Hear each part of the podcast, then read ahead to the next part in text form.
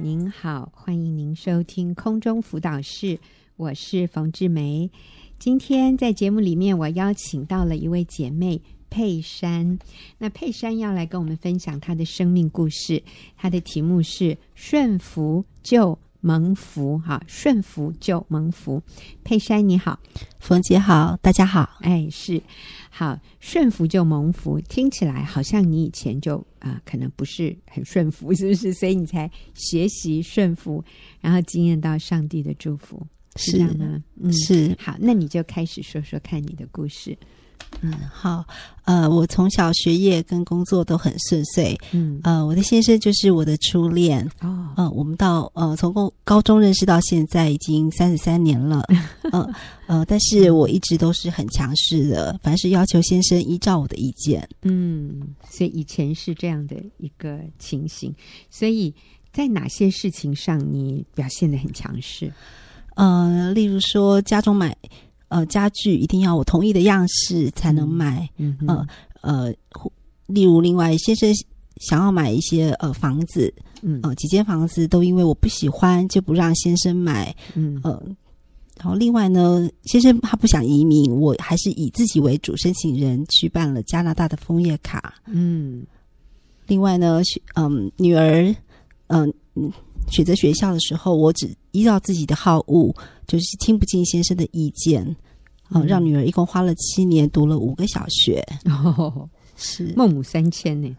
对，呃，其实他曾经呃无奈的对朋友说：“真的，孟母三迁不算什么，因为我女儿光是小学就念了五间。念了五间，换了呃，然后用七年，是不是”？对，小学六年，他读了七年，然后换了五间学校。所以佩珊，你其实是很看重孩子的教育的一个妈妈，是不是，是？嗯所以为什么读了五间小学？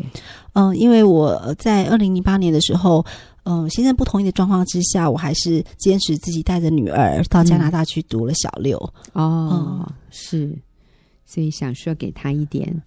国外的经验。是嗯嗯，其实嗯很多台湾的父母会有这种想法，是，就是给孩子接受一点欧美的教育。那那个时候，你认为这个会对孩子有什么好处？嗯、我就想说，也许可以让他培养一些所谓的国际观，或是有一些呃国外的一些经验，然后在、呃工作在呃读书方面可以有更多的呃见识。对，你现在的想法还是这样吗？呃，还是有在希望孩子能够有呃这样的机会。嗯，对，嗯那呃，但是我现在呃渐渐的会觉得，其实这些都是嗯。不是那么重要的，嗯嗯对。嗯其实，呃，自从认识主之后，我觉得主，呃，真正能够带给我们才是真正的喜乐，对对，是，所以你刚刚讲的这些，你过去对先生并不顺服，你很坚持自己的意见，在那个阶段，其实你还没有认识耶稣。 对，嗯哼，但是我听你这样讲哦，哎，你先生真是一个标准的好男人呢。嗯、是我很感谢他，对啊，听起来都是他顺服你啊。 哦不过，其实圣经里面教导我们做妻子、做丈夫的，我们要在主里彼此顺服啊。其实圣经叫男人为妻子舍己，所以当丈夫愿意放下自己迁就太太的想法的时候，其实哦，我们都替这个男人竖起大拇指哈。那各位弟兄，这个不是怕太太，这个是尊重太太。那我觉得愿意尊重太太，然后舍己放下自己，然后迁就太太的男人哈，最后你是完全虏获哈，赢得你太太的心。所以佩珍呃，应该说佩珊哈，你先生就是这样的好男人，对不对？是，但是我呃，我却之前不认识主的时候，我嗯却把先生对我的包容都视为理所当然。嗯嗯，是。那直到几年前，我发现，呃，其实跟先生的对事情的看法变得很一致，呃，才发现说，其实，嗯，先生他可能也有微微的怒气在心中。对，嗯嗯、你发现你的看法都跟他很一致，就是你们不再为这些事情争吵，是嗯、他都让着你。可是是其实他心里有一些怒气，是，他有一点无奈哈。对。哈哈，那怎么改变的？嗯嗯，其实我在那个时候我，呃虽然了有感受到，其实呃没有呃以先生意见为意见，但是我没有呃立刻的想要就是调整或改变自己，一直到四年前，呃，同事邀请我参加学员的参会，嗯呃，那时候就是讲员翠婷的分享感动我，嗯呃，就是她在呃她的婚姻当中就是。嗯，有很多的困难，但是还是是能够把孩子教的这么好，嗯呃，我那时候才觉得说，我似乎是需要很多的改变。嗯、嗯当下我也就觉知祷告，邀请耶稣进入我心中，嗯，做我生命的主。所以四年前你是接受耶稣了。是四年前成为基督徒。好，所以成为基督徒，我想有很多的改变。你觉得最大的一个改变是什么？呃，我觉得是我学习真正的顺服、敬重先生。嗯嗯，，对，其实以前你们的婚姻听起来也还不错啦，啊，你先生也没有外遇啊，你们也没有。呃，说什么很严重的婆媳问题呀、经济问题呀、顶多只是买房子啊、卖房子啊、买家具呀、小孩子念书，这个听起来好像是每一个婚姻里面都一定要经过夫妻讨论的事情。但是在你成为基督徒以后，你发现这个部分其实有很大的改变。是，嗯。应该说，先生之前他因为对我的包容，嗯所以呃，我觉得很理所当然，我也就不觉不以为意。但是呃，自从我认识主之后，呃，我看到其实我有非常多不对的地方，嗯嗯，然后但是我愿意更加的顺服，其实呃，感觉我有更多的蒙福的嗯状况。对， ，OK，好，所以具体的你在哪些事情学习顺服？嗯，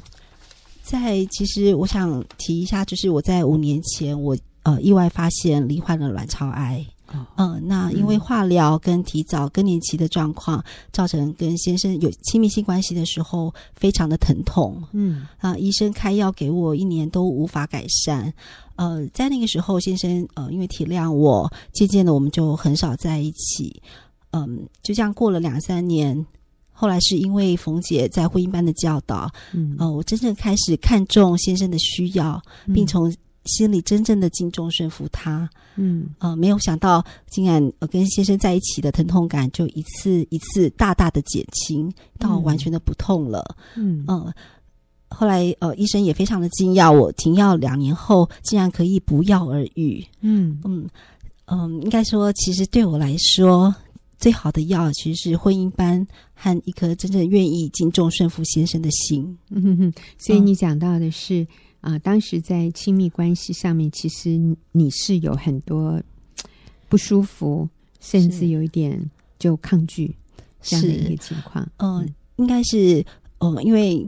在呃提早更年期的状况，然后化疗的情况，造成其实有实际上非常大的困难。嗯然后呃，我也在那个当中，其实因为疼痛的关系，呃，我心里也许也有一些些心理的障碍，但是我一直没有办法去真正的克服它。嗯对，呃，但是之后因为呃，在冯姐的婚姻班的学习，嗯呃，我真正开始愿意。呃，真正看重先生的需要之后，我愿意真的去没有嗯药的帮助之下，我真的从心里愿意去，嗯，满足很喜先生对，哦嗯然后很喜乐的心，我竟然就大大的呃克服了，嗯，是所以这个比药更有效。对 有效非常的多， 所以其实我们的心理会影响生理。是当我们觉得哎呀好难好难，那就更难。那其实我们整个身体也会配合，告诉你觉得是真的很难。嗯 可是，当你的心里觉得，哎，我一定要克服，因为这件事情对我先生太重要了，是夫妻的这种亲密关系，我我呃，这是我应该做的，这是美好的，而且我也愿意，我愿意克服这个困难。哎，你的身体也开始配合你，是，嗯这是我大大没有办法呃，就是以前想到的，嗯就是没有办法能够呃。经历的，就是这样的经历，其实是我非常大的感动。嗯我想也是主在帮助我，是 是所以你的心理的改变就带动了生理的改变，是所以以前是很痛的，后来就不痛了。后就一次一次大大减减。刚开始还是有一些困难，嗯，但是我真的就是呃，从内心中愿意嗯愿意做，而且我一直觉得这是呃，对先生来说，这是我看中的，我愿意为他而做。嗯嗯、在那样子，可是呃，就是很奇妙的，嗯我、呃、就是一次一次，真的就是大大的呃帮助我，然后也减轻了那个痛苦，就是到现在是完全都都不痛了。而且很享受，是， 不仅嗯不痛，而且还很是享受。所以这里讲到，当你愿意敬重顺服，嗯就是你你愿意尊荣你的先生，他是你生命中最重要的，然后你愿意主动的取悦他，是，然后顺服神给妻子的这样的一个角色啊、接受先生他是有这样的需要。佩珊除了这个跟先生的这个亲密关系之外，你学敬重顺服，还有其他什么样的事情？嗯是，呃，我我其实在，呃信主之后，呃，有段时间我自以为已经很顺服先生，嗯啊、但是其实私下还是为了女女儿的教育，还想嗯、计划就是再次单独带女儿到加拿大去读书，嗯呃，然后让先生留在台湾呃赚钱，嗯一直到小组长他教导我，先生在哪里，家就在哪里的信念。嗯嗯，是我呃才明白了优先顺序应该是先生第一，嗯孩子第二。嗯嗯，我才决定放弃加拿大枫叶卡。嗯，是所以呃，原来是想再次带女儿到国外去念书，但是因为观念改变了，所以就放弃了是带女儿去国外念书的这样的打算。因为如果按照呃你们的经济能力啊，或者是说你也没有工作，那时候也没有在上班，其实做这样的一个决定并不困难，而且很顺利。你都已经有枫叶卡了，枫叶卡是什么意思？呃，就是呃有居留权啊、有有是加拿大的居留权是，但是你因为明白了这个真理，就是爸爸在哪里，家就在哪里；是先生在哪里，全家就在哪里。是所以你就留在台湾。那你先生也认同这样的做法吗？是先生其实是不希望我们去的，他不呃希嗯望你们去。对，那之这前其实是因为自己不顺服先生，也不认识主，嗯呃，一直呃以孩子就是一个嗯迷思，以孩子呃教育觉得是呃最重要的，嗯嗯这样子错误的观念是好，所以感谢主，你就没有犯这个错误，单独带着孩子到国外是去念书，因为我们知道太多的婚姻或者家庭因为这样，呃，孩子的教育分隔两地，最后失去了婚姻，然后家庭也破碎啊、那真的是得不偿失。所以啊，佩珊还好，悬崖勒马。哼是。还有没有什么改变？呃，另外我和先生的投资观念也有很大的不同。嗯，哦，以前我总希望先生依照我认为好的、比较保守的方式来投资，嗯呃，所以造成我们的关系非常的紧张。嗯后来先生他干脆不不告诉我他投资的状况了，嗯嗯嗯，是一直到我呃认识主，一直嗯能够嗯、不要学，就是学习不要想要操控先生，嗯把一切都交托给主。嗯呃，之后反而现在先生愿意主动的告诉我他投资的内容了。嗯是嗯甚至他还告诉我说，越来越欣赏耶稣 了，把我教的这么好，嗯哦，是他很是欣赏耶稣哦，哦是啊第一次听到有人这样讲， 是耶稣把我老婆教的这么好啊，所以其实这个也是你在啊、呃财务的事情上，你愿意尊重先生，你不再去掌控，是你愿意顺服他。是那其实他也没有让你们倾家荡产嘛，哦，好像他还做的不错的样子。嗯、还好 嗯是是是，好，那啊、顺服先生，那啊、你的见证里面提到说，其实啊、还有一件原来看起来很困难的事，但是你经验到很奇妙的，有也可以说是神机啊、那可是其实这是发生在你还没有信主的时候，是嗯呃，因为我有子宫内膜异位症，呃，在婚后努力了很多年，呃，历经了呃身心的煎熬，我才怀孕。但是，嗯、我一直当时是一直出血，而且羊水的量有问题。嗯呃嗯、那医生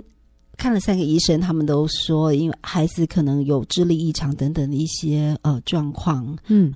那时候已经确定了孩子是有呃肠阻塞，哦出生之后之后就需要马上的开刀，但是嗯、其实担心的。这个觉得是小的问题，有更多嗯其他、呃，例如智力异常的其他的问嗯题，嗯所以呃，在当时几乎全部的亲友和医生都是劝我放弃孩子的。哎呦，嗯是，呃，但是我当时就是呃，也不知道该怎么办，每天不停的哭泣，嗯呃，嗯，在那个时候我还不认识主，所以不嗯懂嗯得祷告呼求主救嗯我。嗯嗯是，嗯，但是先生很恩慈的告诉我说，呃，就像孩子的智力有异常，嗯、他也是我们的孩子啊，嗯我们应该要完全的接纳他。嗯，是嗯哎，你先生真的很棒哎！虽然他还不是基督徒，但是我觉得是他的很多观念是非常正确的。是，所以嗯、呃他的话感动我和妈妈，嗯嗯、我非常的感谢先生，我也决定勇敢的接纳孩子，接受孩子，嗯，是所以就把孩子生下来了。是，嗯嗯嗯，在我那时候剖腹的时候，嗯，其实我听到孩子的哭声，我呃流下眼泪，嗯真的是完全没有去想到孩子异常的问题，嗯非常的感谢，嗯，就是先生他他的决定嗯，嗯是。结果孩子生下来以后怎么样？嗯，呃，奇迹的是，他除了肠阻塞、呃开刀住加护病房一个多月以外，孩子很健康，哦、嗯几乎没有任何我们原来所担心的问题。嗯嗯、他能够健康的成长，真的是一个奇迹。嗯嗯、应该说，当时我们虽然都还不认识主，但是主的恩典就已经很丰盛的浇灌在我们的身上。是，是，所以其实呃，我们的神他是啊、他爱世上所有的人啊。圣经说他用日头照好人，也照歹人， 就是也照坏人。上帝没有说，哎，因为你不信，你不相信我，所以我就不给你是氧气哈，因为呃，你没有按照我的意思去做，所以我所以这个下雨哈就不会下到你家，下到别人家，但是你家就没有雨水。上帝不是这样，其实上帝对所有的人都是充满恩典、充满慈爱，所以就算在我们还不认识他的时候，他已经认识我们，而且在那个时候，他就在啊、照顾我们，并且把是恩典丰富的赐下。所以虽然医生都认为这个孩子生下来完蛋了哈， 这个会有很多很多的麻烦，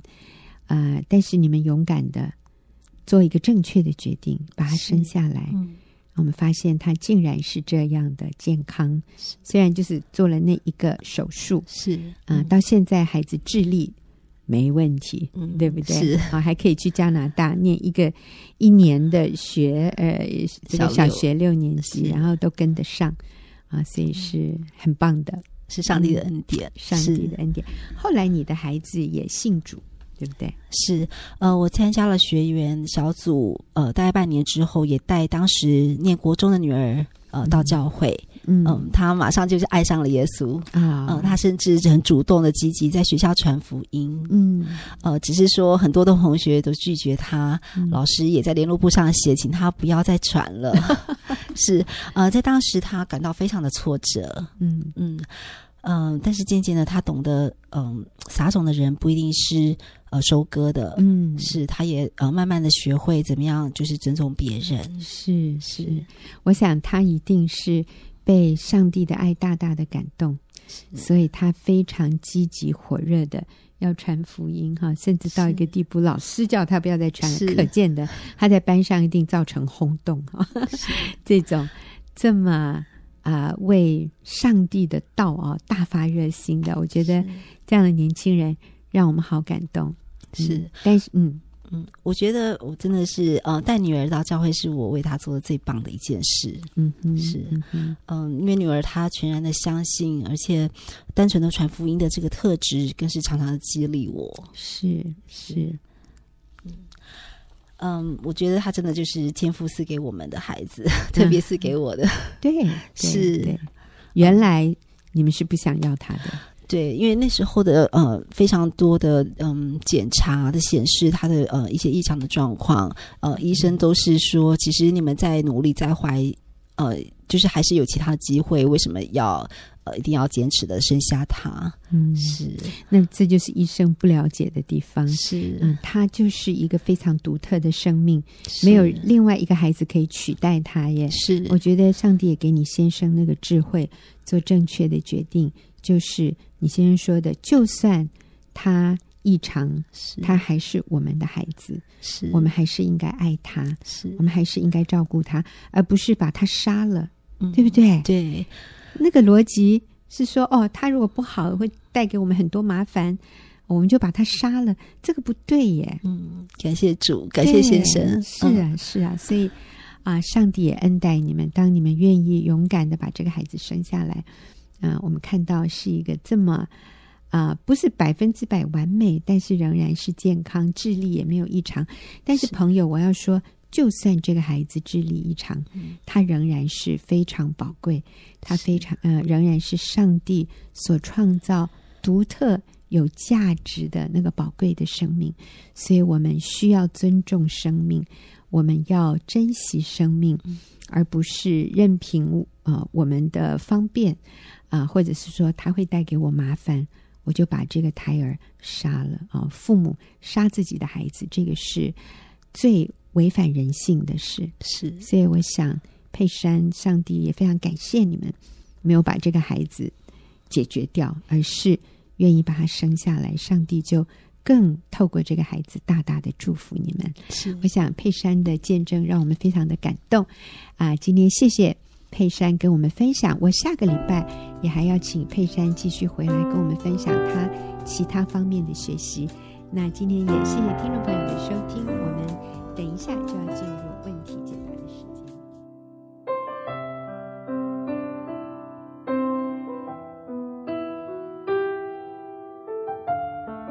朋友，您现在所收听的是空中辅导室，我是冯志梅。现在进入了我们问题解答的时间。那今天跟我一起回答问题的是齐丽华姐妹，丽华你好。冯姐好，大家好。好，我们今天啊、的这个问题是来自于一位单身的姐妹，嗯哼，她说：“我前阵子认识一位弟兄，在一次机会里和他分享了我当时工作上的困扰，他真诚的聆听让我很感动。现在我和他大约一周 email 联络一次，分享我在生活中的学习，也谈论我们对感情与婚姻的看法。但他似乎没有很主动，都是我问他答。我不知道该如何发展这段关系。嗯好，所以我看到的是这一位姐妹，她好像已经爱上这 个男真生的哈， 她很想发展这段关系，是但是她觉得好像使不上什么力哈。嗯所以丽华，你给她有什么建议？嗯，对啊， 我呃给他的建议，我觉得他现在应该要尽量少跟他嗯单独私底下的这种谈心。嗯嗯、因为他一周一次跟他联络，嗯嗯、其实一开始就不应该这样了。哦对，因为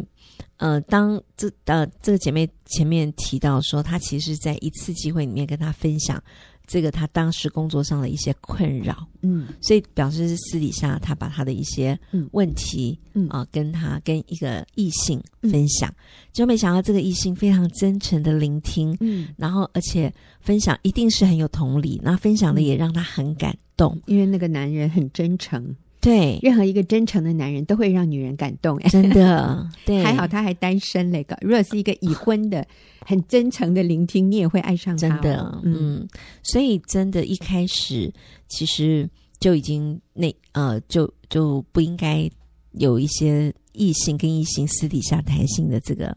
举动嘛。嗯因为为什么呢？因为当我们私底下跟人家谈心，然后我就会模糊了我的眼睛。嗯虽然他单身，两个都单身，嗯的确是可以啊呃是需要找未对未来的这个伴侣寻找。嗯那可是，如果我们一开始就进入呃谈心私底下，然后甚至被他的这种回应迷，就是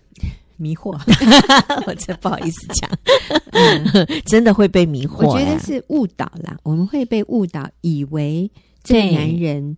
对我很有心。其实那男的也没有想迷惑她了，对啊，哦，嗯，对啊，只是说他真的很透过这样，他就觉得自己好，觉得好好喜好喜欢他，嗯，那也很希望跟他发继续有一些呃、嗯关系的进一发步展。的感情的发那这展样，可能会把我们原来可以客观观察一个人的这个机会就都抹掉了。嗯我就是很单纯的只想赶快跟他成为男女朋友，嗯可能我就没有办法很客观的去观察到底他的生命如何，嗯他对未来的呃是不是一个有使命的人，嗯，是不是一个有好品格的人，嗯然后呢，嗯，对啊，还有很多我们都没有办法很客观的去嗯观察了。是，所以其实丽华在这里讲的就是，嗯，如果我把我自己的心向另外一位异性敞开，嗯今天这个不是只只针对说你单身哦，嗯我们已婚的人也绝对要避免，是我，不能跟另外一位异性，我配偶以外的异性、嗯，敞开的谈我内心的困扰。是这个一定会爱上他耶，嗯对不然就对是他爱上你耶， 真的， 就是因为你你那个人假设他真诚的聆听，嗯，然后他真诚的给你一些建议，是我觉得情愫就嗯开始了。没错，情愫是什么意思？就是嗯，暧昧 对呀、对呀、就是那种有感觉小火了花，对。但是我们也没有谈恋爱，是我们也没有心里有点悸 动，小鹿乱撞，是 啊，是啊，就是，嗯、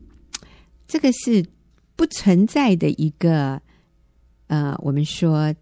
情侣的关系，可是让你有那个关系的感觉，嗯你就会是开始常常想念他。嗯然后他出现的时候，你真的就像你说的小鹿乱跳，嗯你开始有情愫，嗯情愫的产生就是来自于两个人的心灵向对方敞开了。嗯是呃，刚丽华说，其实你根本不了解他的人品，嗯你不了解他的价值观，是你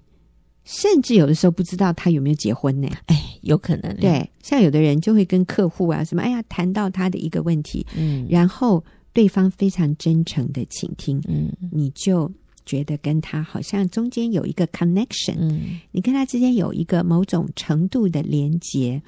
那再加上这两个人都是单身哈、嗯哼那我想这位姐妹心里就对对方已经产生了强烈的情愫。对然后这位姐妹说，你和他大约一周 email 联络一次，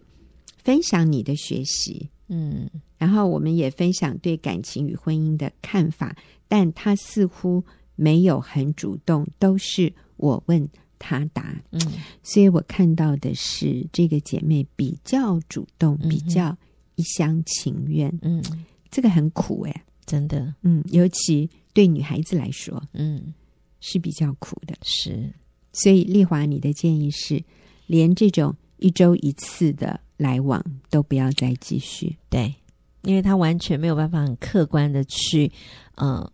看到这个人到底是不是真的神为他预备的呃配偶，嗯，他需要很客观，然后把自己原来里面的那些情愫拿掉，哦，很客观的再去看。如果这个男的也很可能这个这个男的根本就没有那个意思，嗯对，那我们也不要再自己陷进去了，嗯，因为陷进去的时候更痛苦。是。嗯，其实我根据这位姐妹的描述，我认为嗯那个男的意愿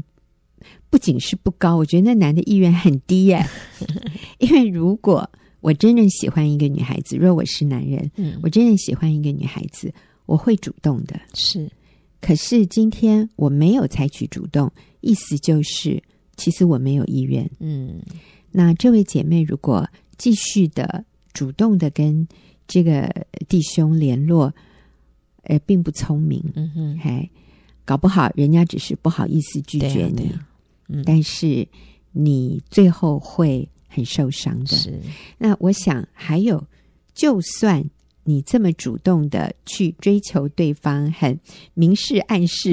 的表达，你很想跟他交往，就算有一天这个男孩子跟你交往了，甚至进入婚姻，嗯我都不认为那会是一个